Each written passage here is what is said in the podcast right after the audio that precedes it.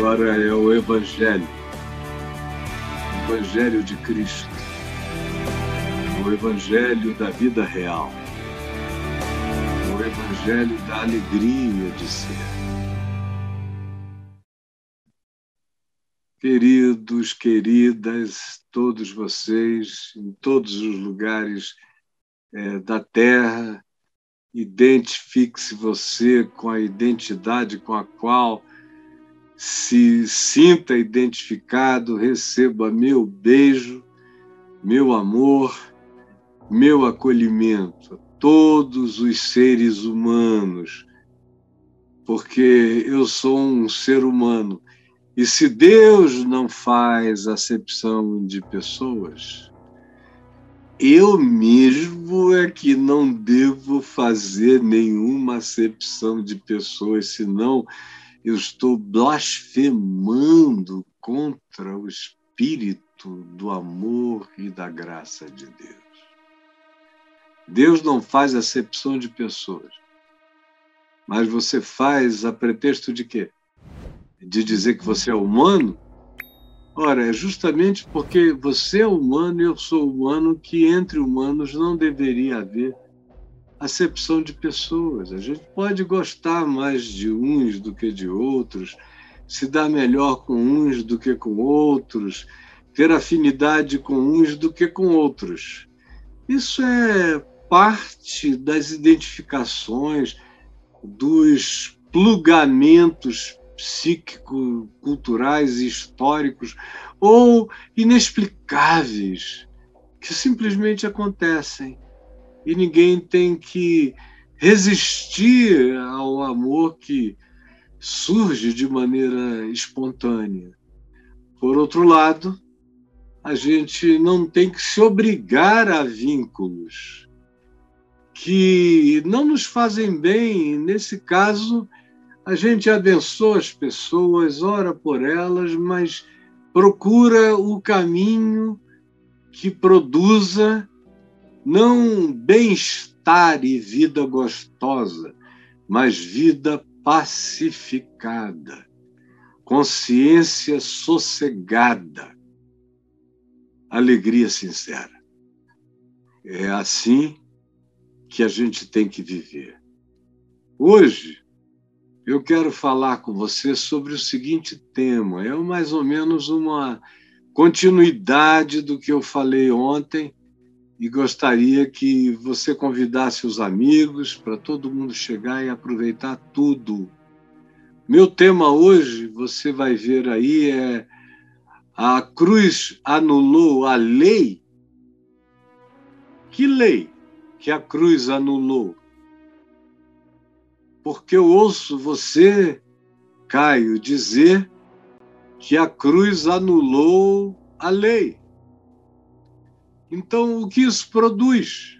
O que isso gera? Qual o significado dessa anulação, se é que houve alguma? A cruz anulou a minha obediência à Constituição? A cruz anulou a minha obediência às ordens e regulamentações sanitárias, por exemplo, impostas pela ciência e pelas, e pelas autoridades de bom senso. A cruz anulou isso. A cruz anulou a lei do bom senso. A cruz anulou os bons comportamentos.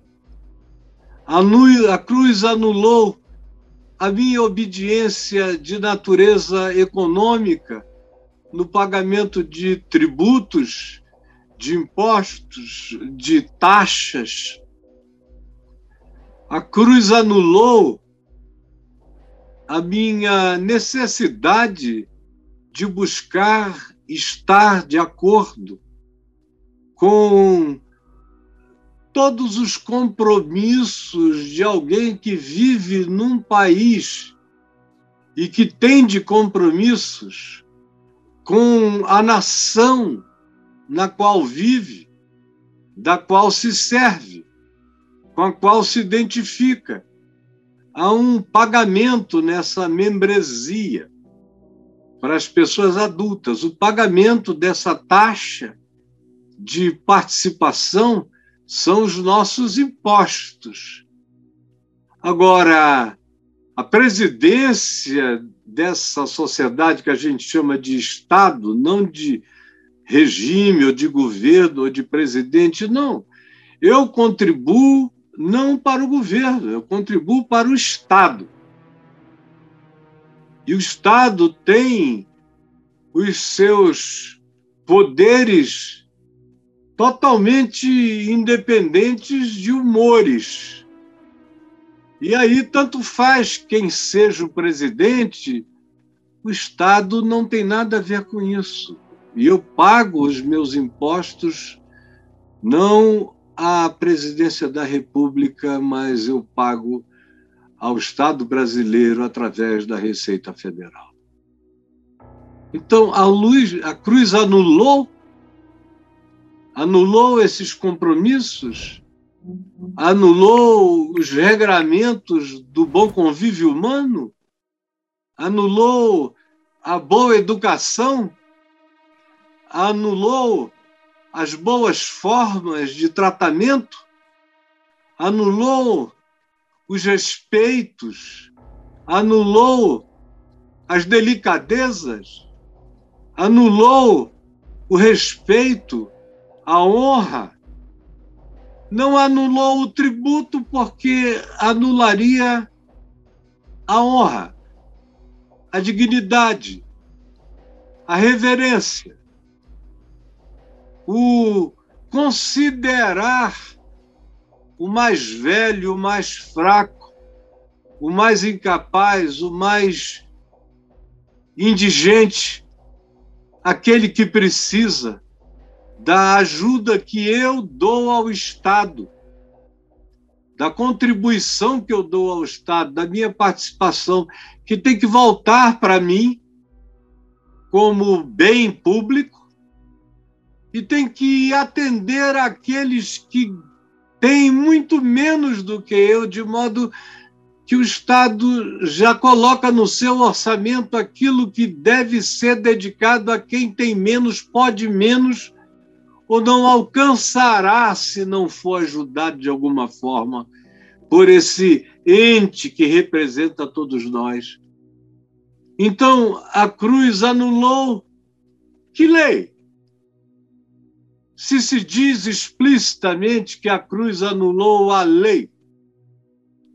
Mas Jesus, diante de leis, como narra Mateus do capítulo 28, quando abordado por Pedro, dizendo: Nós vamos pagar o imposto das duas dracmas, que era um imposto que fazia parte da regulamentação social da vida do judeu. O imposto que se pagava aos romanos ia para Roma. O imposto que se pagava ao templo em Israel era o imposto do Estado. Religião e organização social eram a mesma coisa naquele Israel do primeiro século. E Jesus disse a Pedro: sim, vamos pagar para não escandalizá-los. Nós nem precisaríamos. Nós nem precisaríamos. Estamos aqui praticando o bem que o templo diz que pratica e não pratica, e nós estamos praticando. Além do que eu sou da descendência de Davi, e está escrito que os descendentes de Davi estariam eximidos de impostos em Israel por toda a sua posteridade. Mas, para que não os escandalizemos, vai, pega um peixe no mar, tira-o, abre-lhe a boca, e tu acharás um estáter, que era equivalente a duas dracmas duas dracmas valiam um estáter. E Pedro foi e encontrou um peixe, fisgou o peixe, atolado com um estáter na boca, ele tirou o estáter e foi. Jesus disse: Paga por mim e por ti esse imposto duplo. Faz isso por nós, para que não escandalizemos a mente frágil deles. No entanto, no entanto, a gente vê que Paulo diz em Romanos 10, 3 e 4 que o fim da lei é Cristo. Fim da lei.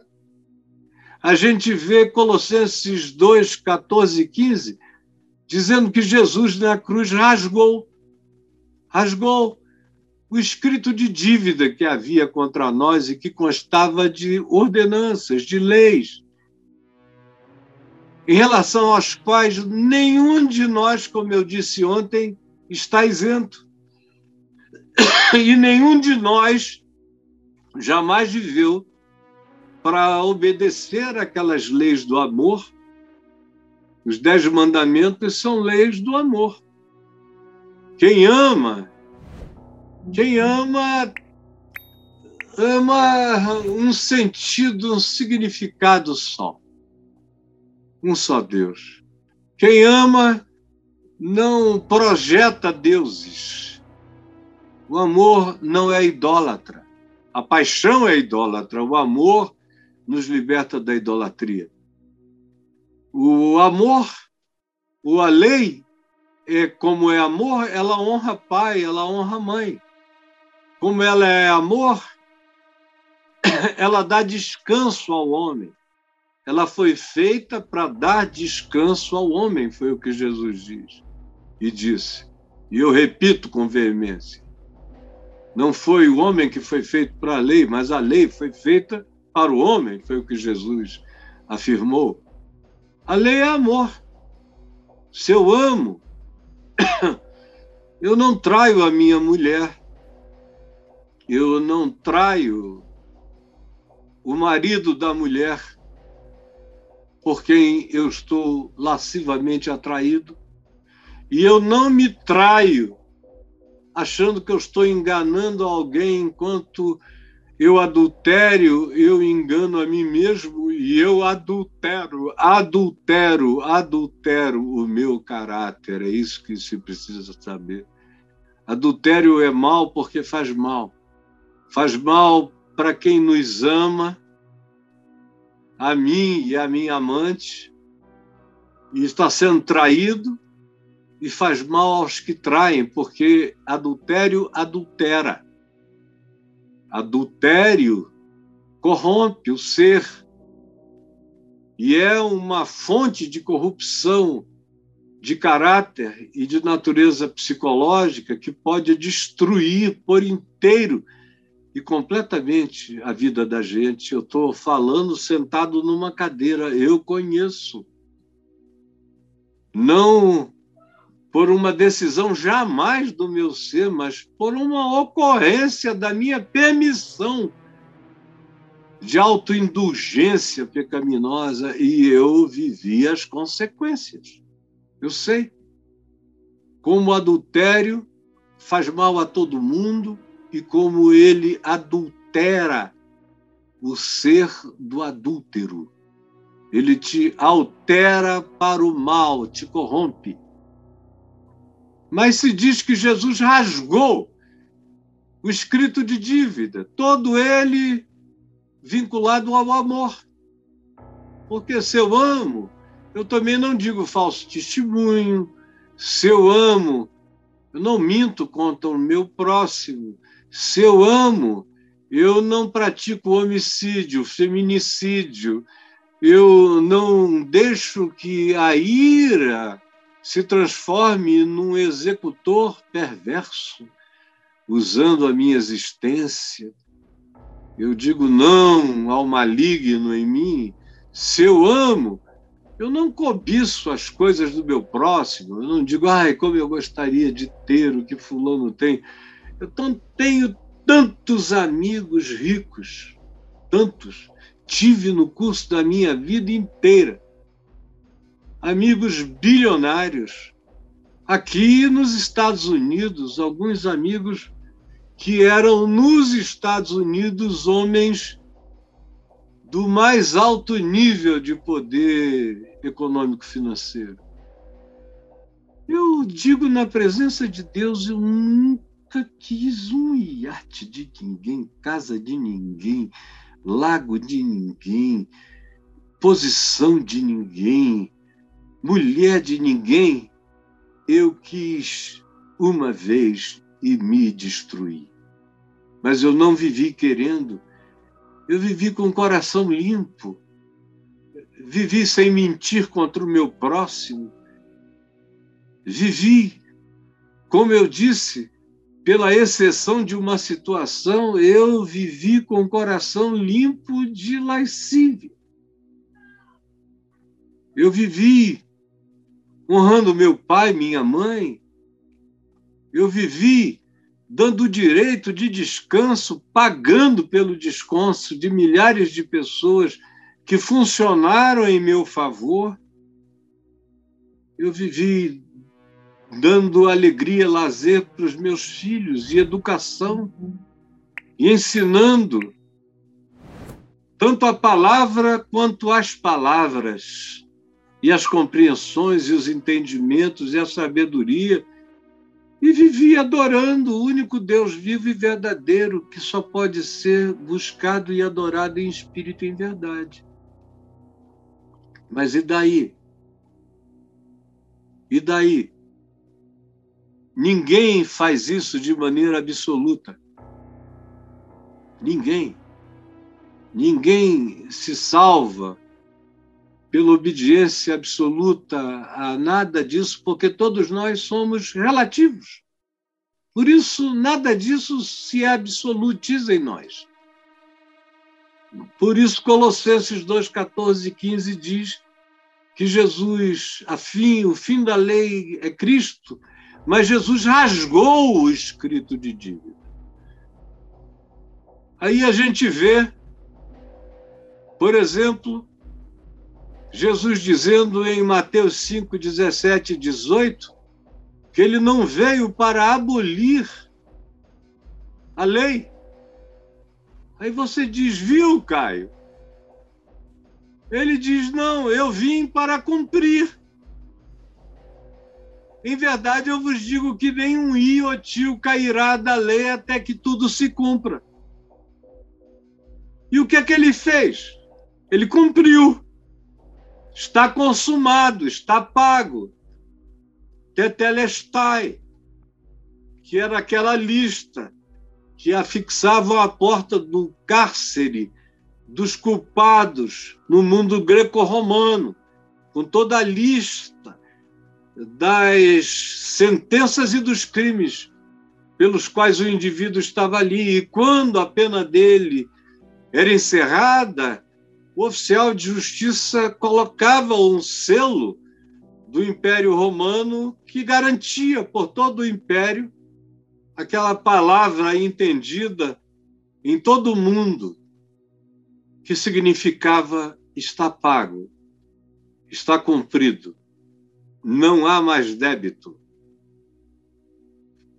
Foi rasgado, e então se rasgava o escrito de dívida contra aquele prisioneiro e ele ia embora em absoluta alforria, em perdão completo.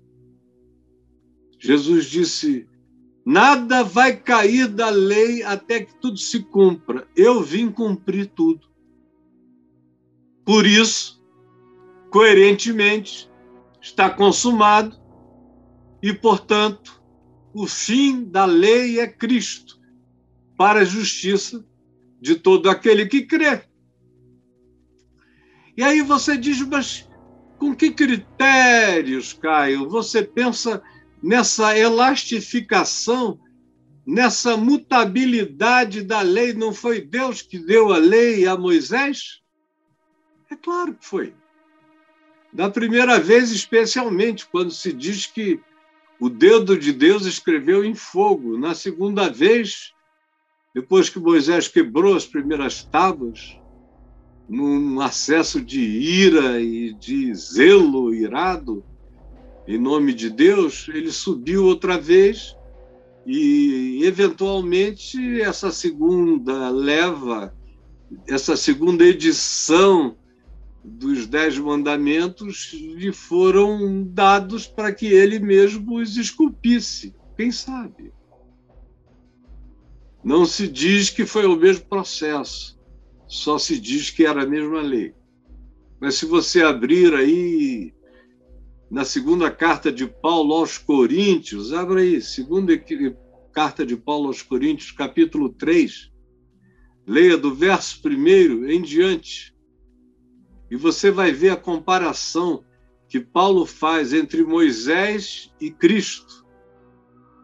E aí ele diz que tudo quanto dizia respeito à lei de Moisés era relativo. Moisés era relativo, a glória do rosto dele era desvanecente, a lei era uma lei que só provocava morte, morte, culpa, angústia, desespero, por uma razão: a lei era boa. Quem quer que conseguisse amar de maneira absoluta, adoraria aquela lei, porque ela só propõe o que é bom.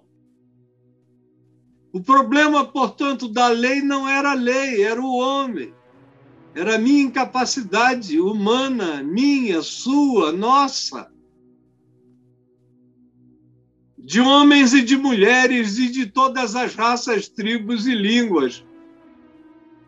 Todos carecem. Todos precisam. E aí, não tem ninguém que possa se oferecer como agente de completude prática, tanto subjetivamente quanto nas exterioridades de maneira absoluta. Por isso se diz, já por Moisés, que quem não cumprisse toda a lei se tornava réu de todos os mandamentos. E para garantir que ninguém se jactasse, o último mandamento da lei era não cobiçarás nem a mulher do teu próximo, nem as coisas do teu próximo, nem as riquezas, não cobiçarás. Ou seja, era um mandamento subjetivo que ninguém de fora poderia saber. E ao fazer isso, ele estabelece a impossibilidade de que a gente transferisse aqueles mandamentos apenas para a exterioridade. Eles começavam na subjetividade mais absoluta. E aí, todos pecaram, como eu falei ontem, e carecem da glória de Deus, porque não há nenhum justo, não há nenhum sequer. A cruz anulou a lei, anulou a lei que eu quero que você aprenda que ela anulou, para você não confundir as coisas nunca mais. Por isso, veja aí em primeiro lugar. Olhe, a cruz anulou a lei como caminho de salvação.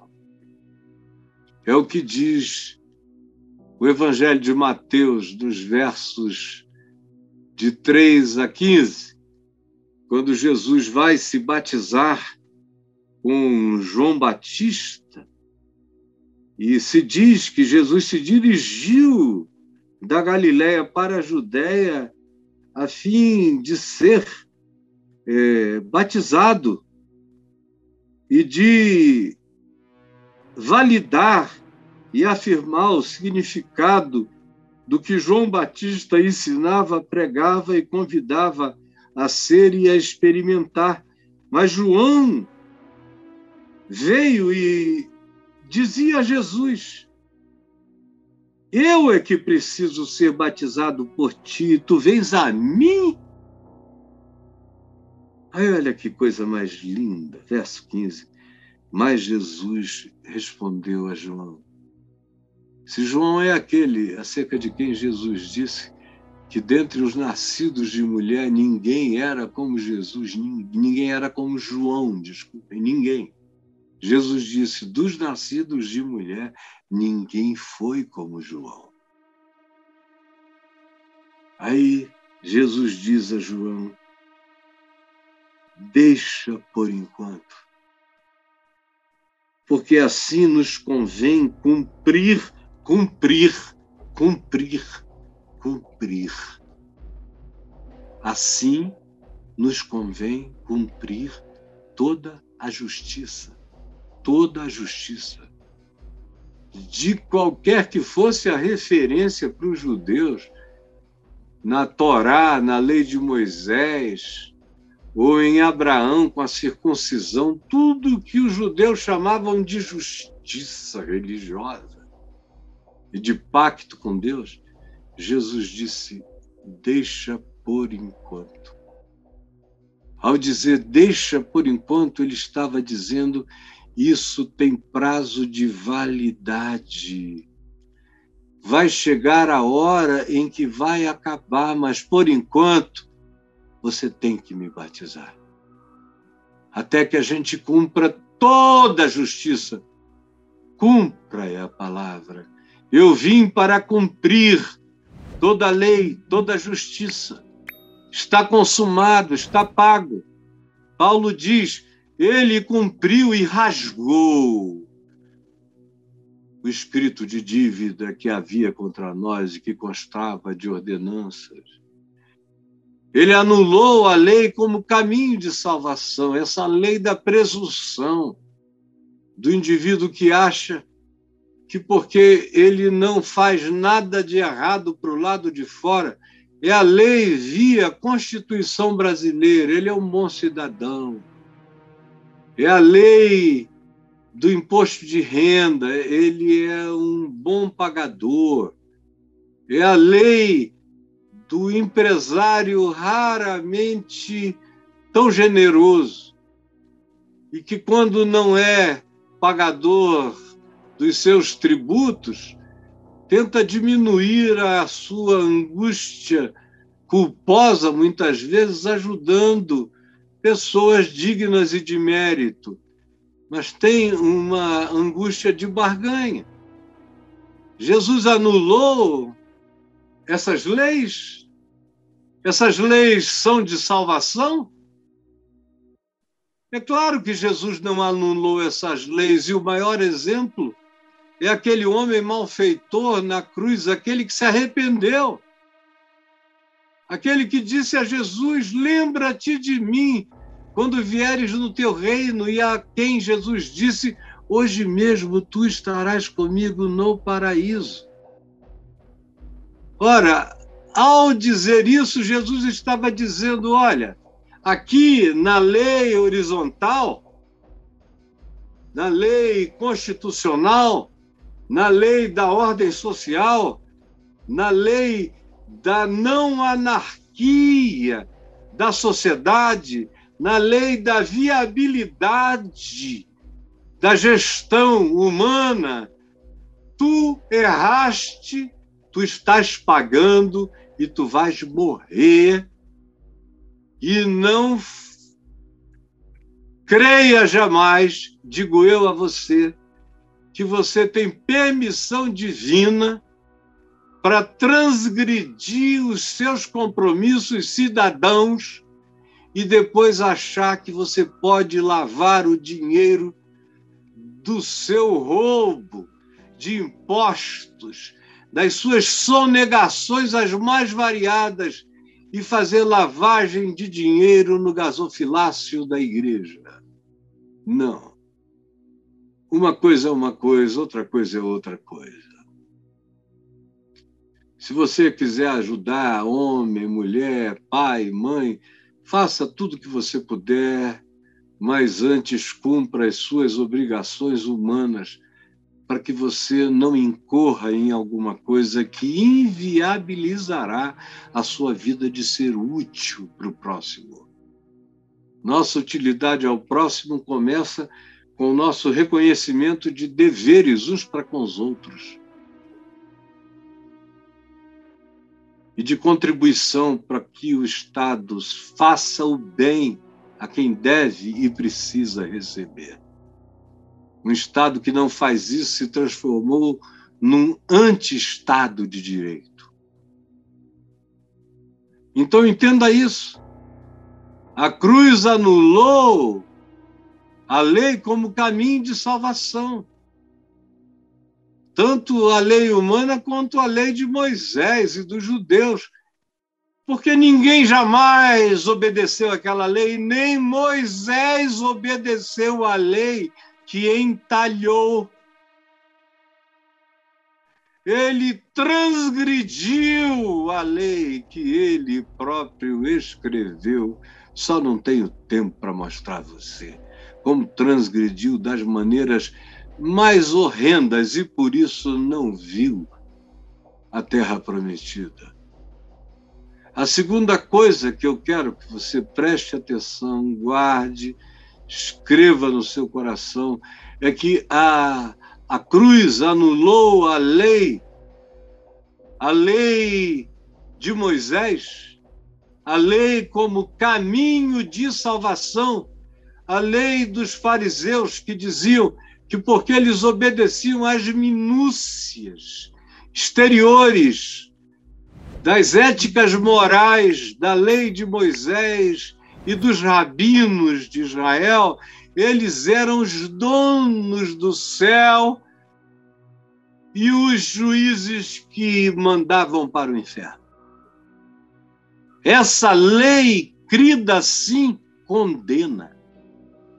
Essa lei, quando se transforma em lei de presunção de salvação, condena. E com a condenação vem a culpa, vem a angústia, vem a neurose, vem o pânico, vem a dívida, vem o medo, vem a opressão, vem um estado de existência tão angustioso que viaja da neurose à paranoia mais grave e coloca você em polos extremos e adoece. A menos que você creia que Jesus anulou que o fim da lei é Cristo, que está pago. João mesmo ouviu Jesus dizer, quando ele disse: Tu vens a mim, eu é que preciso ser batizado por ti. E Jesus disse: Tem prazos de validade. Deixa por enquanto. Tudo isso é por enquanto. O novo vai ser selado com o Espírito Santo e com fogo e que não é batismo de exterioridades, mas de transformação do coração. E a lei é o amor e a sua prática é a obediência. Amando e obedecendo a Deus no amor ao próximo. Que está por vir é dessa natureza sublime, João deixa por enquanto. Sim, Jesus anulou a lei porque a cumpriu completamente.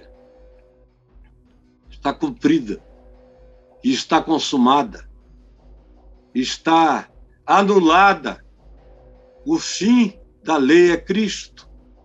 E em terceiro lugar, guarde, escreva no seu coraçãozinho.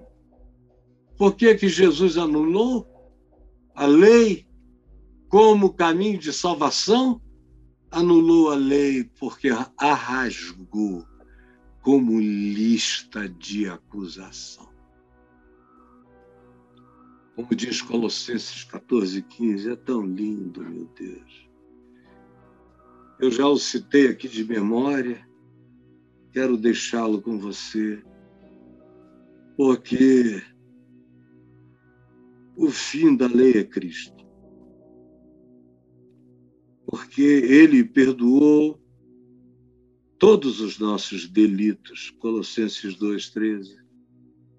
E assim cancelou o escrito de dívida que era contra mim, contra você, que nenhum de nós conseguimos nem conseguiríamos atender, nem nós, nem Moisés. E esses escritos eram todos contra nós, ninguém conseguia se salvar por eles, eles só nos adoeciam e nos condenavam. o qual era, portanto, totalmente prejudicial. E Jesus foi e na cruz removeu esse escrito de dívida. Removeu inteiramente, completamente, totalmente. O fim da lei é Cristo, para a justiça de todo aquele que crê.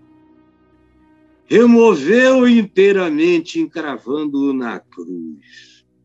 E assim despojando os principados e as potestades que vivem de nos acusar, de nos angustiar, de nos amedrontar, de nos neurotizar, de nos paranoizar, de nos esquizofrenizar, de nos bipolarizar, de nos irreconciliar conosco mesmos, de gerar dissociação entre nós e nós próprios, fazendo a nossa vida acontecer como uma projeção e não como uma identidade real de quem nós somos.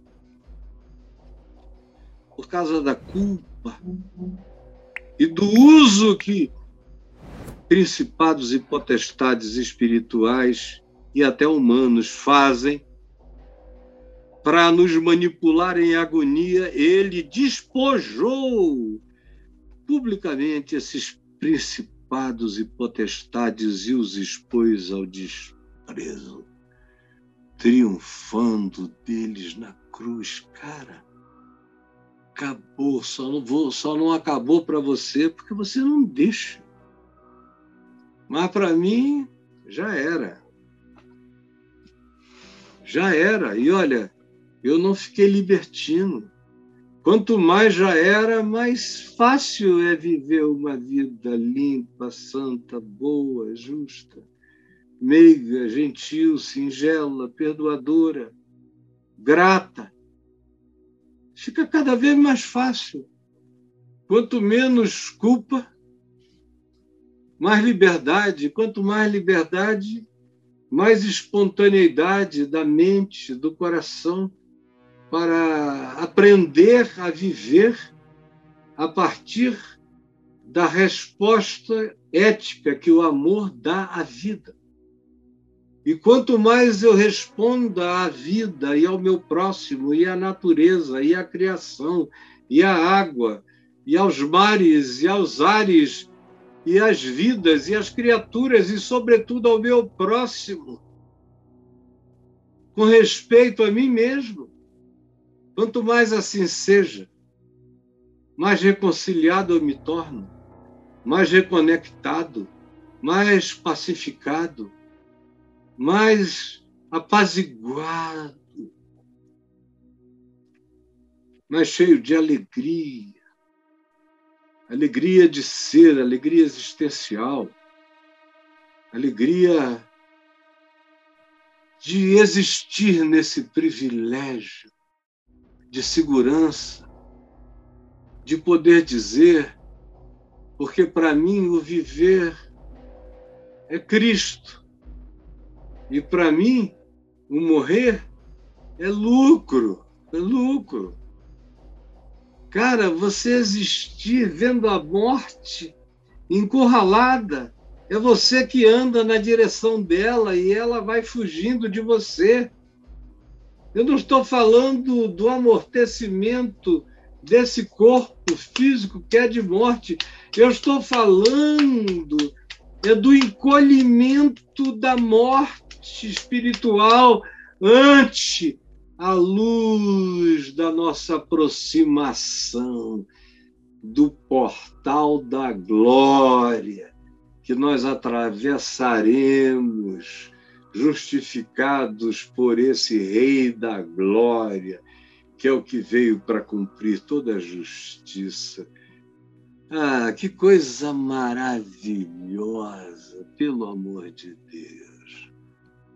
E aí, Braulio, o que mais, Braulio? O que mais, Braulio? O que temos, Braulio? Me diga, me diga, me diga, Braulio.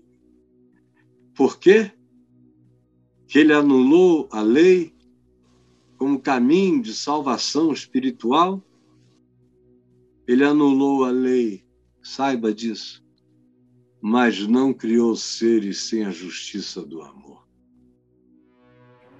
Ele anulou a lei, mas ele não criou seres sem a justiça do amor, sob hipótese alguma. Olha só o que diz o verso 3 de Romanos 10. Porquanto ele está falando dos judeus, inclusive dos mais zelosos, como ele, Paulo, tinha sido um fariseu, estava no topo do ranking da angústia neurótica e paranoica de obediência a mandamentos e filigranas e partículas subatômicas do comportamento humano. Eles queriam dar conta do macro, eles tropeçavam no micro. É por isso que Jesus disse que eles coavam o camelo, mas engoliam, coavam o mosquito, mas engoliam os camelos. Na inversão dos significados. Olha só o que está dito. Porquanto eles, os que são assim, que creem na lei como caminho de salvação, desconhecendo a verdadeira justiça de Deus, que é essa da cruz, do tetelestai, do está consumado, do eu não vim para revogar, eu vim para cumprir.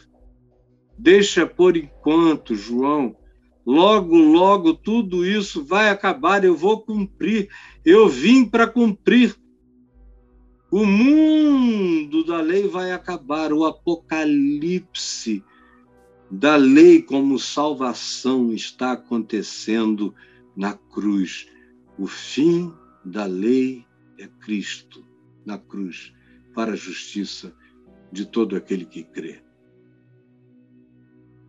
E eles não sabem que, tentando se justificar pela lei, procurando estabelecer sua própria lei de justiça pessoal, não se sujeitam enquanto lutam como legalistas que acham que eles é que se auto-santificam, se auto-salvam, se auto-ungem na presença de Deus e que quanto mais praticam assim, pensam assim, mais se atolam no pantanal das ambivalências e das ambiguidades e das tristezas e das frustrações e assim também não se sujeitam à justiça que vem de Deus, que é essa que diz: está consumado, está pago, está rasgado. Os principados e potestades estão despojados. Passou João. Foi rápido e acabou, porque o fim da lei sou eu. Para todo aquele que crer em mim, porque aquele que crê será justificado, e aquele que não crê será condenado na forma da sua presunção, na forma da sua arrogância, na forma da sua atitude luciferiana de autossalvação. Por isso, se você quer encontrar a Jesus, você precisa declarar falência absoluta. Sem falência, você não recebe o crédito da eternidade. O crédito da eternidade é para falidos. Porque Jesus disse: Eu não vim buscar santos, mas pecadores ao arrependimento. Eu não vim buscar os que se acham ricos de justiça própria. Eu vim buscar os que se sabem vestidos de trapos de imundícia. Eu não vim buscar santarados. E em verdade eu vos digo que muitas meretrizes e pecadores vos precedem no reino dos céus porque eles creram e vocês não. porque eles confiaram. E vocês desconfiam de que o que eu fiz não está consumado de fato, porque vocês continuam cristãos a serem muito mais discípulos de Moisés do que da salvação de graça em Cristo Jesus e que produz na gente a obediência natural que acontece simplesmente por amor ao Senhor, que se manifesta como trato simples de todo aquele que é meu próximo.